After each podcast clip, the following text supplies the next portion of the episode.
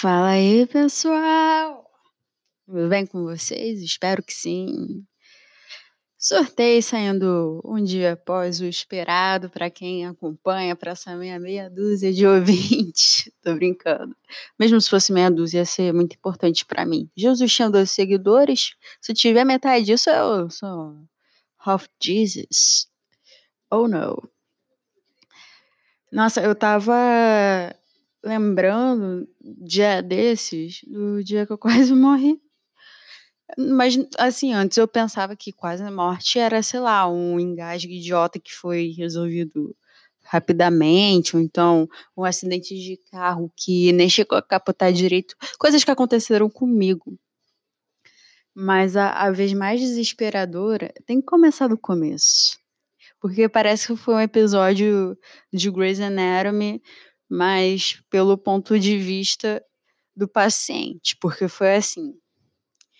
Eu estava ok, um tempo atrás eu tinha ido ao hospital porque eu teve um dia que eu não sei o que aconteceu, mas de madrugada eu vomitei, passei a madrugada inteira vomitando. Desculpa se você estiver comendo, mas ter nojo de falar sobre vômito é um pouco esquisito. Outra coisa é a experiência de estar vendo alguém vomitando na TV, ou pior ainda, é... ao vivaço.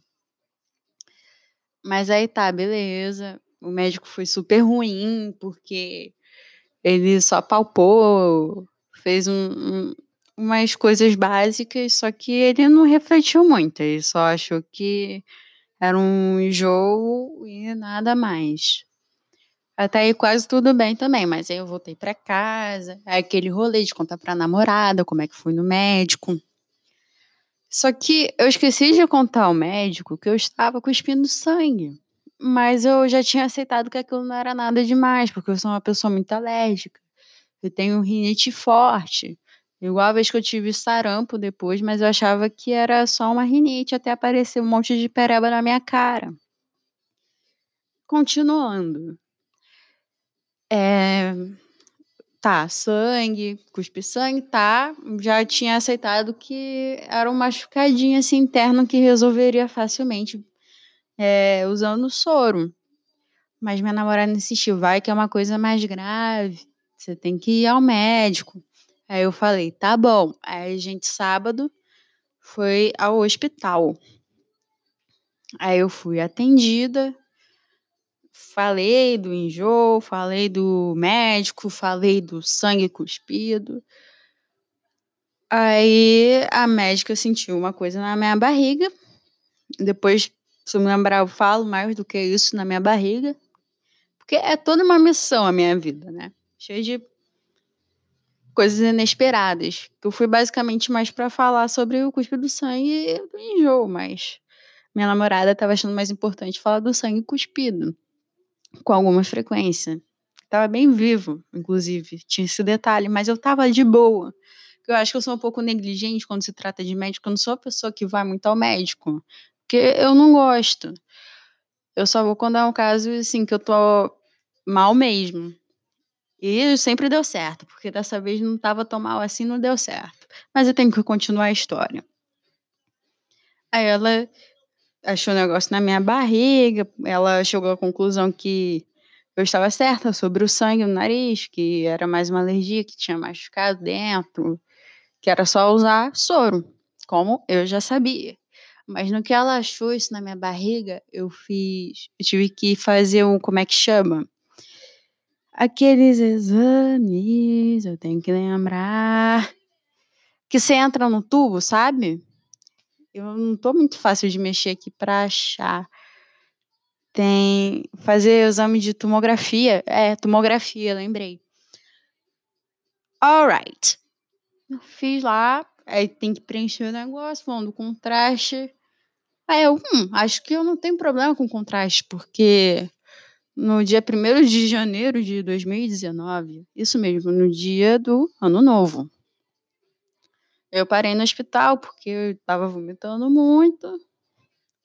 Aí eu tive que fazer uma tomografia, tomei contraste. Tenho certeza que eu tomei contraste naquele dia, porque eu lembro de ter de ter assinado um formulário. Aí eu pensei, de boa, vai ser a mesma coisa. Aí eu deitei na maca da tomografia, aí chegou a enfermeira, a gente conversou, trocou uma ideia e pá.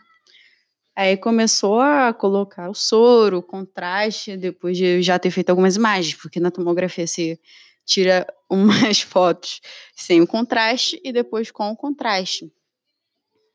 Até aí, mais ou menos tudo bem, porque eu já estava sentindo umas coisas estranhas, porque é, é estranha a sensação do soro entrando dentro do seu pulso. Aí, depois disso do pulso, do soro, ela falou: agora vai entrar o contraste. Eu, ok. Eu disse ok. Aí começou a entrar o contraste. Eu comecei a sentir uma palpitação esquisita, comecei a tossir muito. É, eu comecei a perguntar: isso é normal? Aí tossindo, eu perguntei mais de uma vez se aquilo era normal. Aí por que, que eu tava tossindo? Porque minha garganta começou a fechar. Aí eu lembro que eu sentei, que eu não tava aguentando mais. O ar já tava praticamente impossível. Aí entrou, sei lá, um pessoal, uma cadeira de rodas. Eu já não tava mais muito consciente. Eu só ando com o cara falando, calma, vai ficar tudo bem. E eu também só pensava, nossa, não tem lugar melhor para estar tá quase morrendo, né? Porque eu tava no hospital. Me, mesmo assim, aqui, ó, energia lá em cima. Aí, nossa, eu depois que eu meio que acordei, que eu não lembrava mais de muito, eu tava toda roxa, toda roxa, porque eu fiquei sem respirar. Eu continuei tossindo, mesmo com a garganta abrindo, que é normal. Eu cheguei a chorar. porque é aquela coisa, né? Tipo, questão de segundos, eu de repente poderia ter morrido. Mas parece que tem que, né, de abrir a garganta, mas. Enfim, para mim foi uma experiência de quase morte, porque foi desesperador. Foi uma das coisas mais desesperadoras da minha vida. E olha que eu já engasguei sério com carne. Mas daí até que foi bem light. É, já. Fiquei, já deu uma, uma leve afogada e mar aberto. Já sofri acidente de carro. Eu acho que até aí só. Quatro. Pronto, com o negócio da garganta, né? Agora me restam três vidas para gastar, já dizia Pete. Eu só tava compartilhando minha experiência e depois disso eu, eu queria muito ir pro bar. Porque é lá no Badim. E o Badim tem em frente ao. Em frente ao Badim tem um bar. Mas minha namorada não deixou eu ir. Depois disso a gente foi dar um rolê, porque, sei lá, vamos viver a vida, né? Eu quase morri, vamos curtir, né? É, só se vive uma vez. Agora vamos às perguntas de hoje. Se você já tem uma experiência de quase morte, conta pra mim, eu gosto dessas coisas. Nossa, acabei de receber uma pergunta ao vivaço aqui. Nossa, duas perguntas. É, mas vamos respeitar a ordem das perguntas aqui. Gostei muito de ter recebido uma pergunta ao vivaço.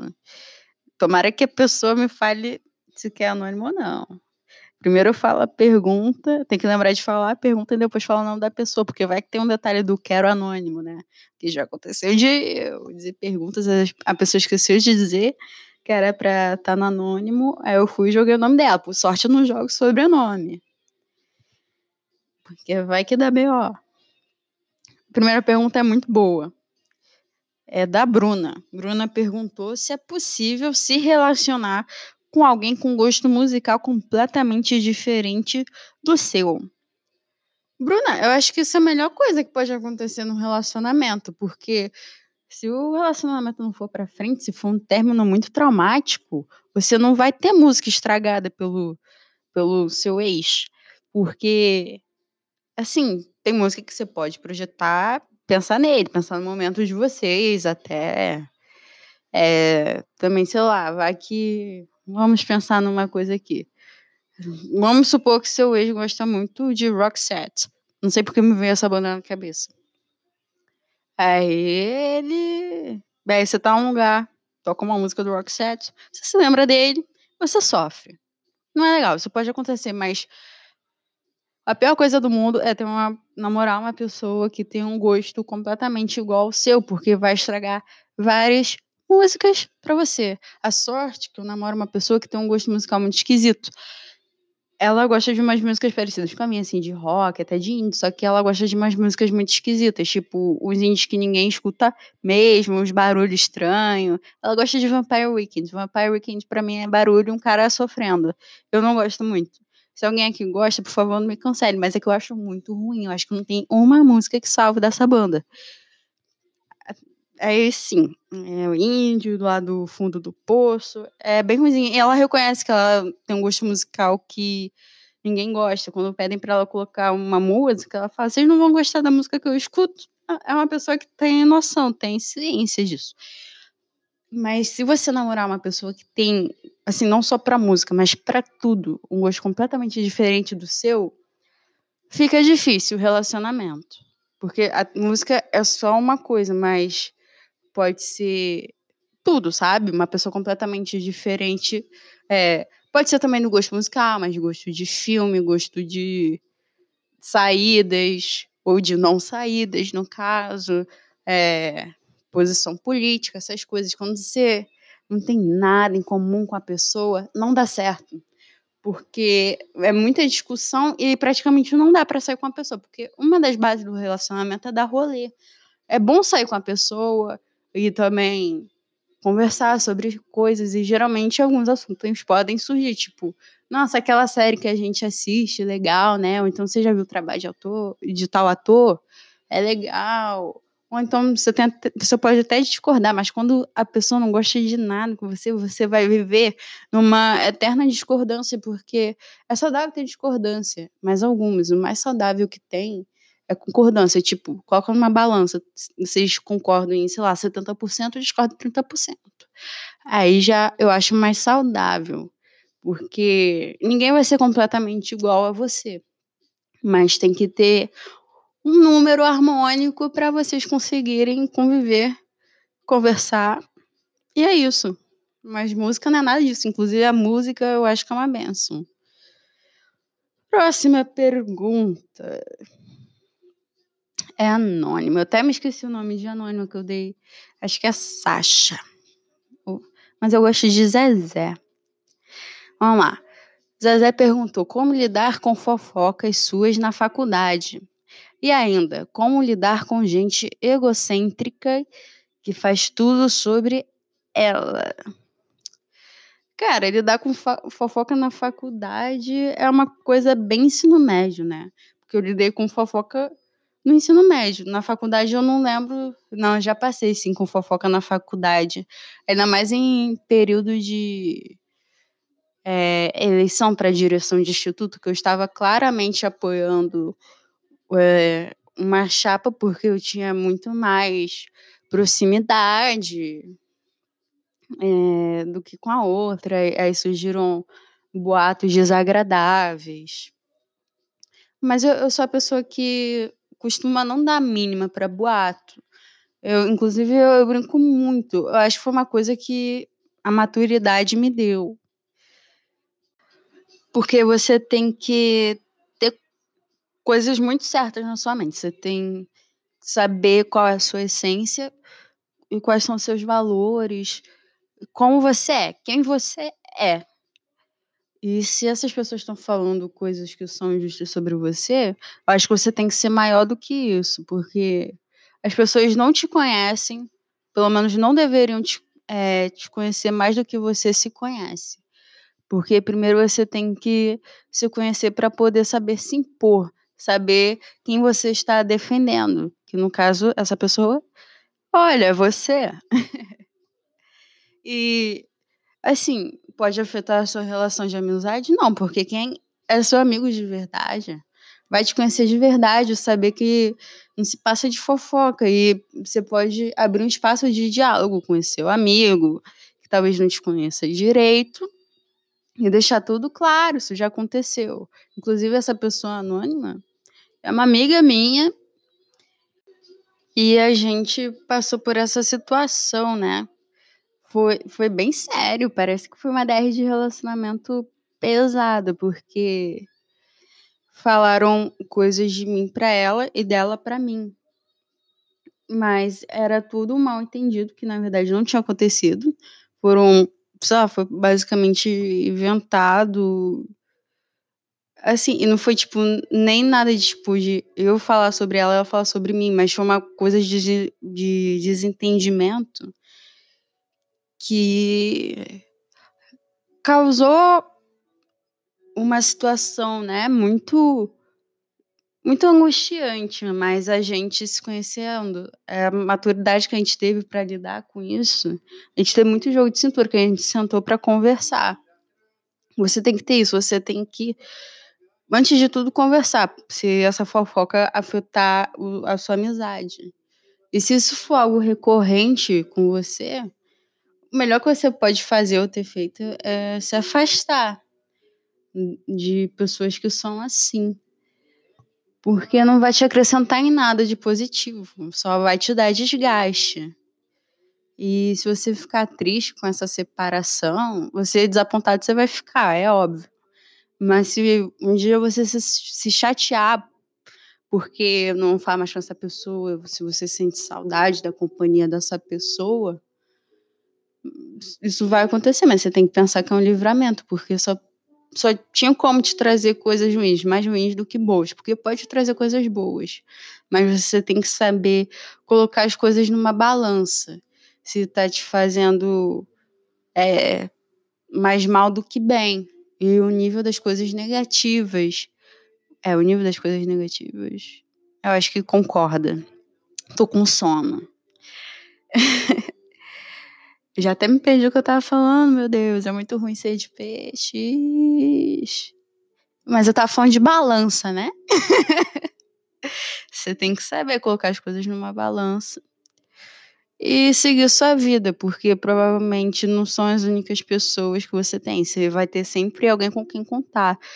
E se você não tiver alguém com quem contar e achou que essas pessoas ou essa pessoa é alguém que você contava, na verdade você está errada, porque você nunca pôde contar com essa pessoa. Porque essa pessoa praticamente virou as costas, deu um coice. Então não fique triste por isso, fique feliz por não ter mais esse tipo de gente na sua vida. Agora a próxima pessoa anônima que me mandou uma pergunta, que inclusive é a mesma pessoa. Taranana, momento da água, bebam água.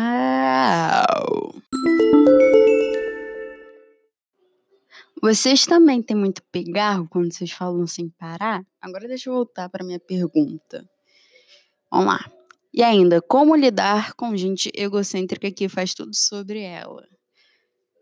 Ué, dá um pé na bunda dessa pessoa se ela não tiver nada que salve, né? Se ela não tiver nada de bom para acrescentar, porque é tudo uma soma, né? Você tem que saber colocar tudo na balança. Você, o melhor que você pode fazer é ignorar, porque coitada dessa pessoa que é 100% egocêntrica, porque é normal ter um certo é, egocentrismo, porque ninguém vai ser perfeito. Tem coisas negativas em nossas vidas que faz bem para o nosso aprendizado, faz bem para para nossa índole, caráter, e todas essas coisas, mas tem que ser tudo medido, sabe? Tudo em excesso, ou tudo em uma certa falta, em certa escassez, faz mal. Mas se é uma pessoa que faz parte da vida, da sua vida, você conversa, tenta ver se dá um jeito. Se dá para ir para frente com esse tipo de relacionamento, pode ser amizade, pode ser familiar, para você saber se vale a pena deixar de lado essa pessoa ou se você consegue manter uma amizade ou qualquer outro tipo de relacionamento que talvez você tenha com ela. Mas é basicamente isso. Você tem que saber te, é, deixar de lado o que vai te fazer melhor, porque às vezes é o, o problema da pessoa que pode te afetar. Mas se você consegue viver sem essa pessoa te dando esse peso, se livra dela. Fazer o quê? Segue o jogo.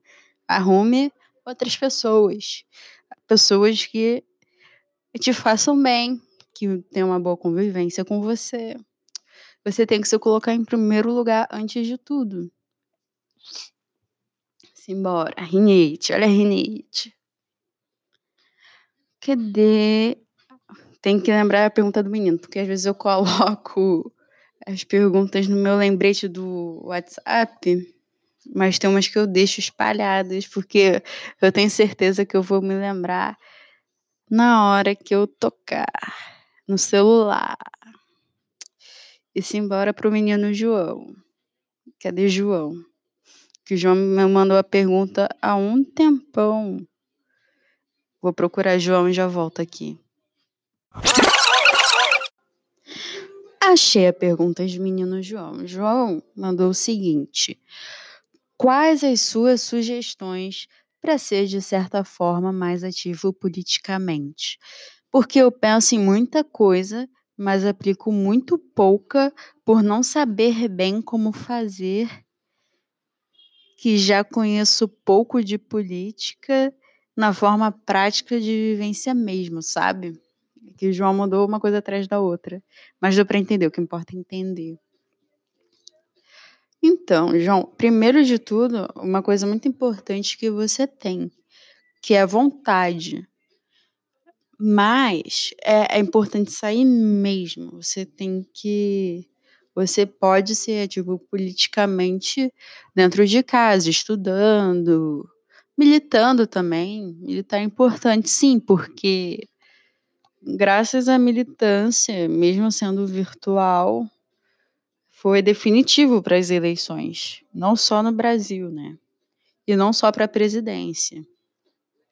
Mas uma coisa muito importante além disso, você pode é, é, o acúmulo, sabe? É o acúmulo que vai te fazer somar. Tô falando muito de soma, né? O nome do episódio de hoje tem que ser um episódio sobre soma, mas não vai ser esse nome porque esse nome é péssimo. É você tem que levantar a bunda no sentido carinhoso mesmo, falando que eu tenho muito carinho por você.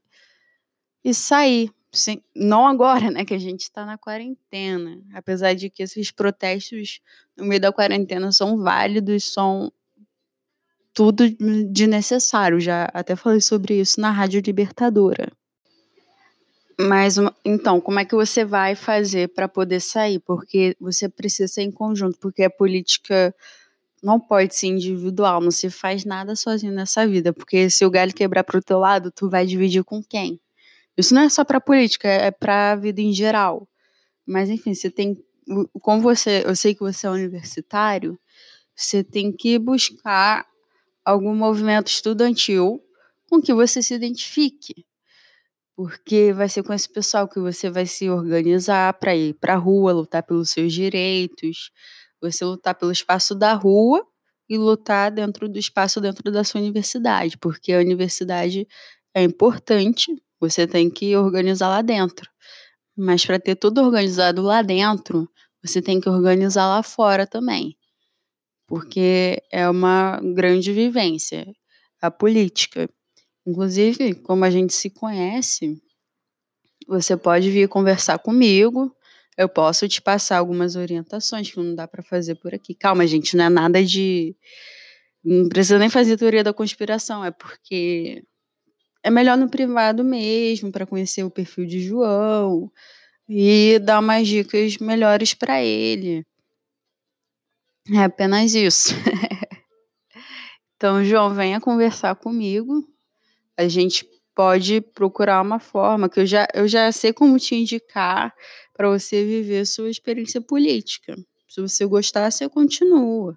Se você achar que é, não é bem da sua ideia, você pode sair, procurar outra coisa, até procurar nada, né? Porque às vezes você fica de saco cheio, porque política exige muita responsabilidade. A luta pelo direito não é uma coisa simples. Se fosse simples, não seria luta. É uma coisa desgastante mesmo. Mas quando você vence, vale a pena. É, até quando não vence, é triste, né? Mas pelo menos você sabe que tentou. Você sabe que tem gota do seu suor ali. Mas é isso. Você tem que ter a vontade. E como é que você tem a vivência? Você tem a vivência procurando pessoas se unindo. Tem que ser no senso da comunidade para aplicar. Você tem que ver o que você pode lutar pelo direito dessa comunidade que você faz parte e tu sai na rua, como corte de verba que teve, rua, é, CPI contra o ERG, rua, é, querendo tirar a, as cotas raciais, rua, tudo vai para rua. Quando pode ir para rua, obviamente. Mas é isso, a gente pode conversar. Ah, eu posso ver se você gostaria de fazer parte do movimento estudantil do qual eu faço parte. A gente pode ver isso. E a gente já foi para rua junto, só que você foi naquela coisa assim de calor, né? E foi importante, porque cada cabecinha para nossa luta, cada soldado importa. Mas é isso, João, me procura. Agora, para fechar, tem mais duas perguntas, né? E as duas são de Suelen. Estou adorando as pessoas que estão me mandando é, duas perguntas. Em uma só, né? Uma pessoa, duas perguntas. Então, quem sabe várias respostas, né? Porque eu eu saio respondendo até coisa que a pessoa me pergunta, mas que eu acho que tem a ver com a pergunta dela. E vou nesse samba aí. Como eu dei a pausa rápida aqui para recuperar o fôlego, beber uma água, eu não lembro se falei, se foi Suelen que me mandou. Ah, falei sim. Ai, meus ouvintes queridos. É, Suelen me mandou duas perguntas, como já bem falei. A primeira é a seguinte: você acredita que nossa geração é indiferente para com o outro? Temos ou não temos senso de comunidade, coletividade? Então, Suelen, esse assunto é meio difícil, né? Porque eu não vivi vários momentos da história, mas eu sei de momentos e que tínhamos é, esse senso a partir de muita leitura. É, partes da.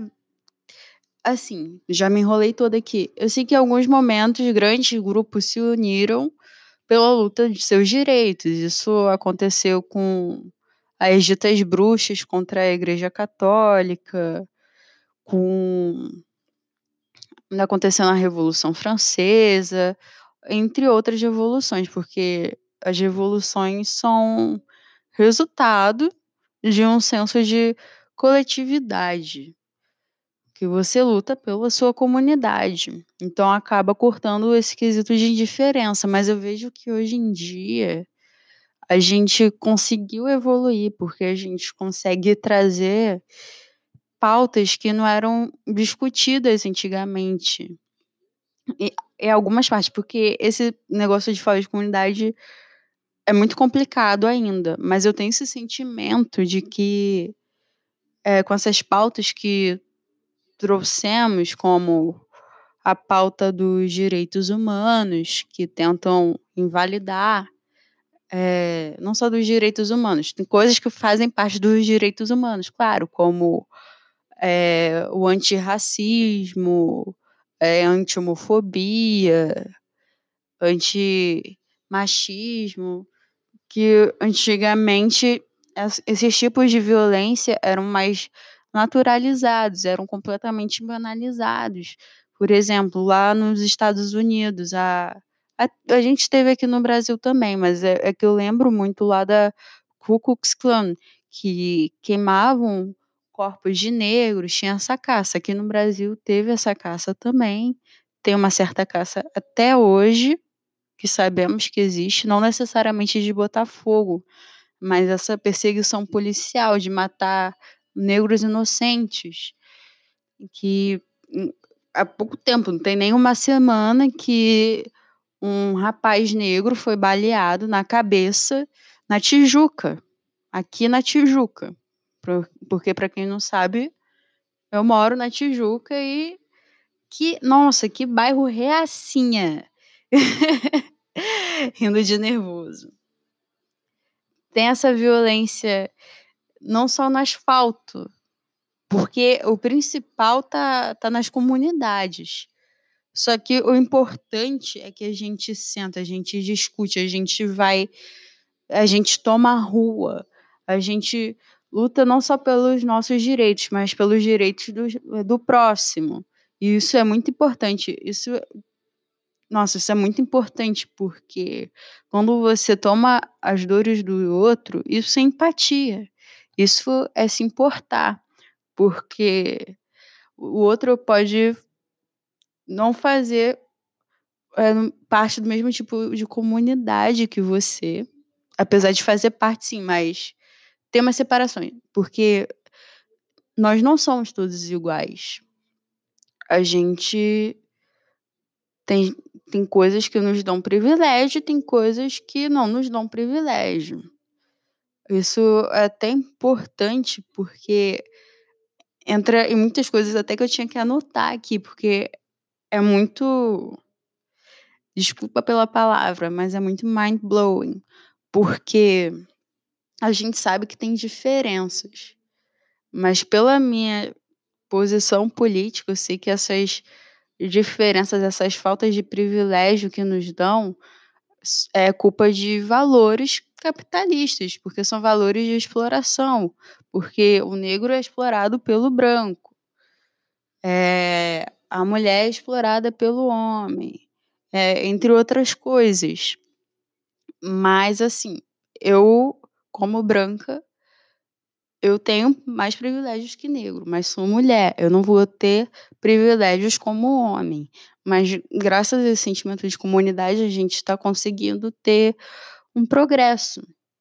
Porque a gente se importa sim, mas a gente tem que tomar muito cuidado com esse sentimento de banalização que às vezes a gente tem sim. Por exemplo, no jornal, o que é muito noticiado a morte dos outros agora, então com essa temporada de pandemia que tem cerca de mil pessoas morrendo por dia no Brasil, tem que tomar cuidado porque essas pessoas elas não são apenas número, elas não são apenas estatísticas, elas são pessoas que tinham uma vida que e, e faziam parte da vida de outras pessoas. Era uma pessoa importante na vida do, dos outros, porque quando uma pessoa morre, não é só a vida que ela perde, é a ausência. Pessoa, outras pessoas perdem também, porque vai ter essa ausência na vida de outras pessoas. E é, é completamente doloroso. E, assim, mortes em massa é, é terrível. Então você tem que tomar cuidado para você perceber se você está banalizando ou não a vida de outra pessoa, porque a vida da outra pessoa importa. Ele é um semelhante, é um irmão. Eu me senti a Rafa Kalimann agora. Mas é, é assim que eu vejo. Você não pode banalizar a vida do outro. Acho que você tem que compreender até as coisas erradas que ela faz. Por que, que ela faz isso? Porque às vezes ela não faz por conta da índole dela, ela faz por conta de um sistema que acabou com a vida dela. Eu acredito que vocês saibam do que eu estou falando, mas se tiver alguma dúvida, pode me perguntar que eu certamente vou responder. Que eu, são assuntos muito delicados e que me deixam muito emocionada, de verdade. Eu fico com o coração completamente apertado, toda vermelha aqui. É porque afeta muito. Quando fala de vida, ah, eu me sinto. Eu já quero chorar aqui. Vamos, vamos se controlar, vamos respirar e vamos beber uma aguinha. A segunda pergunta de Suelen é: qual o seu ídolo intelectual, sem ser a Gabi Prioli? Poxa, é tão claro assim que eu sou completamente apaixonada por essa mulher. Porque, como explicar Gabriela Prioli? Eu fico até nervosa. Ela é mais do que um rosto e uma voz completamente linda e maravilhosa. O cérebro também dela é lindo. O jeito que ela se mexe é lindo. Ela é toda linda. eu sou muito apaixonada por ela. Foi uma coisa assim, muito instantânea. Quando eu a vi na CNN falando, eu fiquei. Meu Deus, quem é esse ser humano? Ou melhor, quem é essa deusa? Mas eu, eu fiz uma lista com alguns intelectuais é, pelos quais eu sou completamente apaixonada. Sinto muito, mas Gabriela Prioli tá aqui porque não tem como. Eu vou citar o nome de algumas pessoas nessa lista, com certeza tem mais. E eu vou explicar depois, tópico a tópico, pessoa por pessoa, porque eu gosto delas. Tem a Gabriela Prioli, Ciro Gomes, Luiz Orundina, Leandro Carnal e João César de Castro Rocha. Com certeza tem muito mais que eu posso falar, eu já posso ter falado no podcast. Sei lá, até Freud. Tô apaixonada por Freud, apaixonada por Lacan. Mas eu, eu quero falar dessas pessoas. Gabriela Prioli é pelo que eu falei, porque ela é muito mais do que um rosto e uma voz linda, mais do que uma mulher estilosa.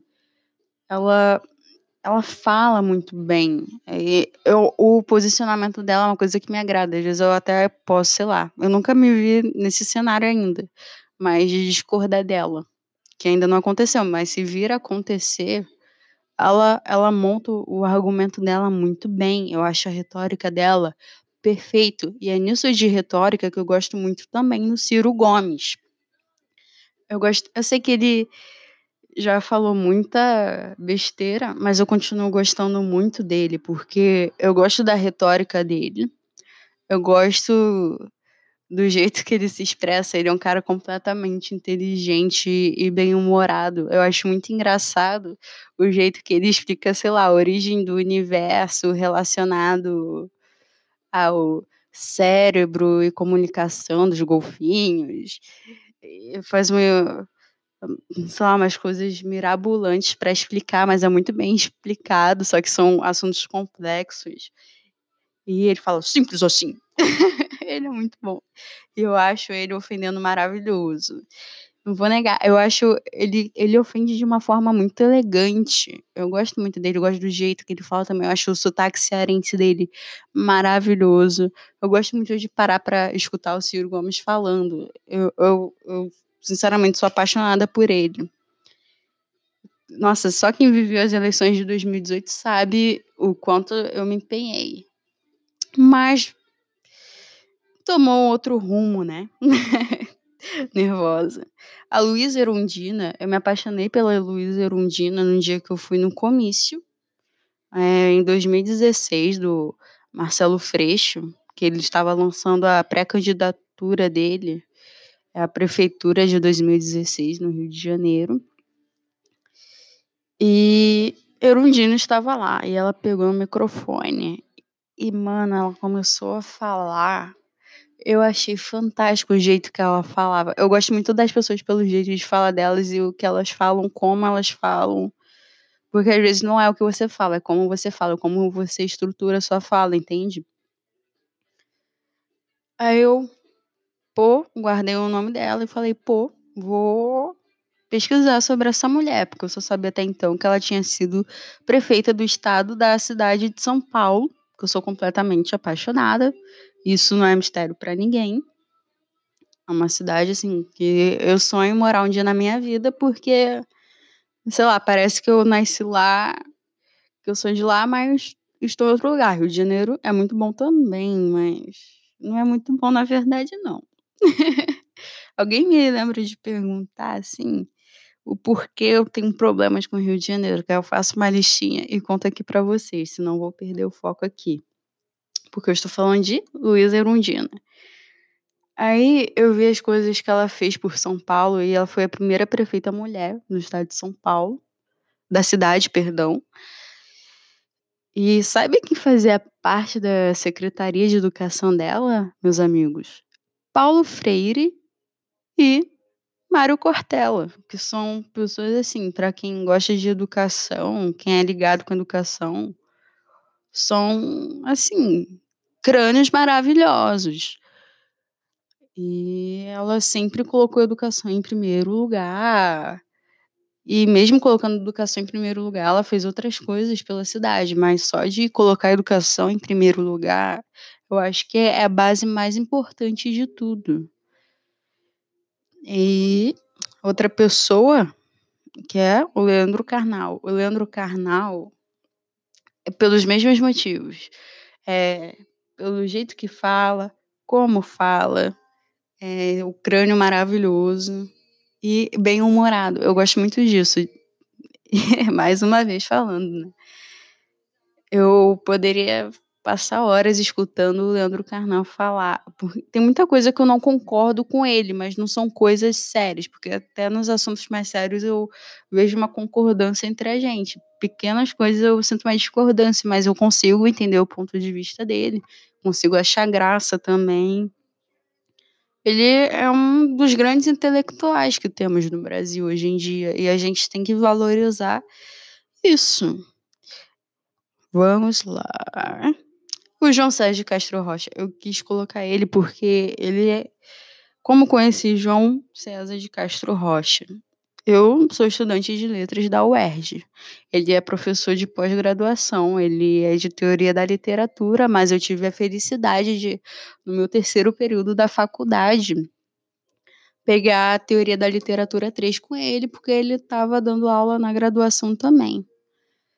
E falavam: Caraca, você vai fazer aula com o João César, ele é incrível, eu sou fã dele. Essas pessoas falavam: eu, Ah, porque você é fã dele, me mostra o que ele fez. É, chegaram a me mostrar e tal, mas eu cheguei a me apaixonar pelo João porque pela convivência em sala de aula. A aula dele era a coisa mais fantástica do mundo para mim. E eu sou uma pessoa que não curte muito teoria da literatura. Quem faz letras é, sabe que é amo e odeio, mas eu, eu consegui me apaixonar porque ele é um cara muito inteligente, dá para conversar sobre tudo com ele, era muito legal porque a gente debatia muito em sala de aula, não é aquela coisa palestrinha de aluno chato que fica interrompendo a aula, mas ele queria isso, ele gosta de conversa. Ele falava muito do conteúdo que ele dava, porque teoria da literatura, é, teoria da literatura 3 foi todinha sobre arte poética, ele conseguia fazer o link com um monte de coisas, porque ele tem uma mente brilhante. Mas eu, eu gostava muito de trazer pautas, por exemplo, é, misturar associar com Aristóteles. É, tipo, trazer esses pontos de concordâncias entre eles, e a gente debatia sobre isso. Teve até um momento do curso que ele pedia para os alunos lerem um capítulo para poder apresentar em sala de aula e ele complementava. Ele gostou tanto do que eu coloquei em sala de aula que ele tirou foto do quadro, porque ele falou: Cara, eu nunca pensei nisso que você pensou e é simplesmente muito bom, eu tenho que guardar isso. Eu fiquei muito emocionada e, nossa, era muito bom sempre trocar ideia com ele. É um cara simplesmente fantástico.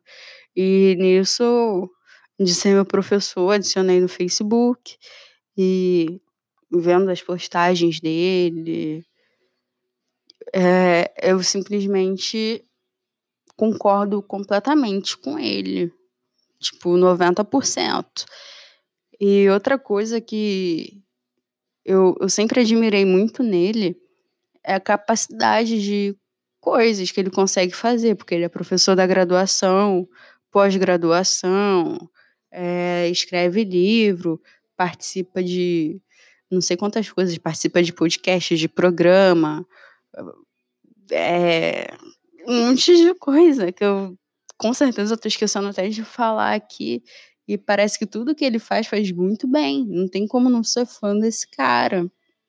Eu. Nossa, João César de Castro, um beijo enorme para você. Você é um professor incrível. E a gente sabe que a pessoa está fazendo a coisa certa quando ela é nacionalmente criticada pelo Olavo de Carvalho. ah, João César, você é incrível.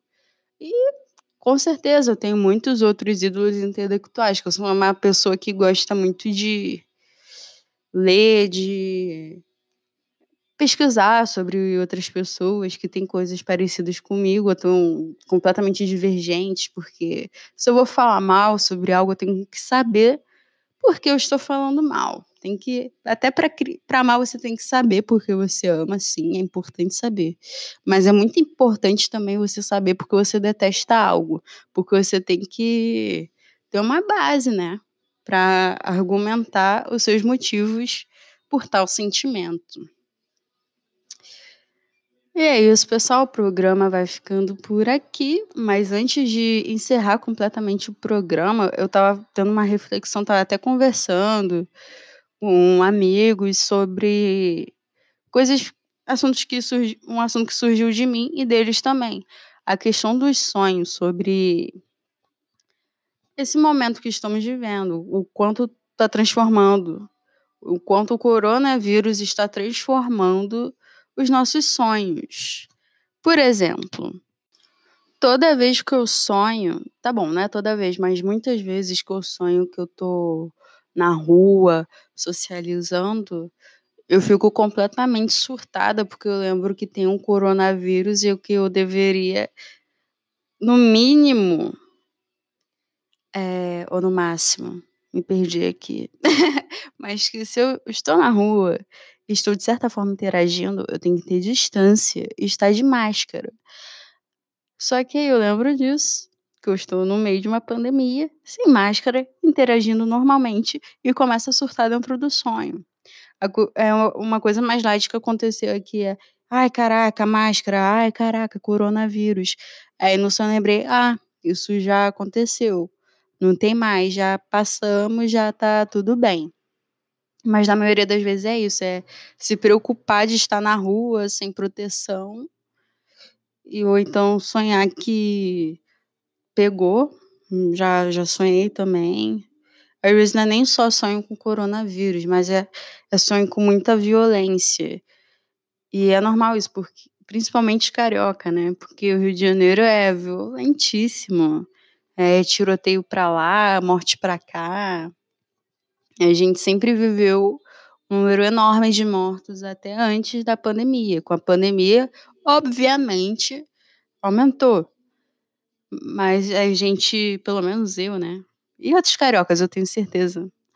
Já tínhamos outros sonhos com violência, só que agora tá mais recorrente, porque é muita morte também, né? Então, fica esse cenário caótico de angústia e a gente transfere isso para os nossos sonhos. Eu acredito que esteja sendo, para muitas pessoas, difícil ter uma noite de sonho decente. Não estou falando nem de noite de sono, uma noite de sonho mesmo. Porque o sonho afeta sim, como foi sua noite de sono, só que o sonho é um momento agradável, que tem que ser agradável para você. Pelo menos para mim é assim, que eu gosto muito de sonhar com coisas agradáveis, coisas doidas e tal. Então é o meu momento de diversão durante a noite. E adoro chegar para minha amiga Laura e falar: Caraca, sabia que eu sonhei isso? Aí a gente começa a falar sobre os nossos sonhos, como é que foi, porque eu tenho muito sonho doido. E ela gosta de escutar. De escutar, perdão, falhou a voz. Pronto, é só isso. Se quiserem me falar sobre os sonhos de vocês para eu praticar é, a investigação sobre os sonhos, que eu gosto muito disso e eu tenho estudado sobre isso. É interessante, fora que eu adoro saber do sonho dos outros. Se quiserem me trazer os sonhos de vocês para eu falar no programa, fiquem à vontade. Mas não se esqueçam de divulgar o podcast de me seguir no Instagram ou no Twitter, arroba FláviaSHM, para poder me mandar perguntas, trocar uma ideia comigo e continuarmos o programa. Um beijo no coração de vocês e até semana que vem. Adeus.